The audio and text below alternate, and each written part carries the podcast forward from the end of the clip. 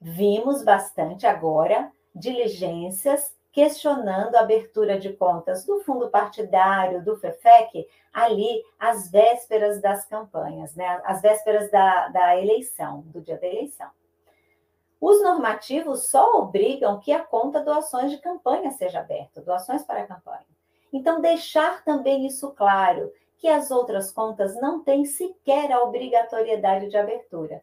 Isso já está lá, mas da forma como está escrito, tem levado a confusão, a confusões de entendimento, a entendimentos distintos. Então vamos tentar melhorar essa redação.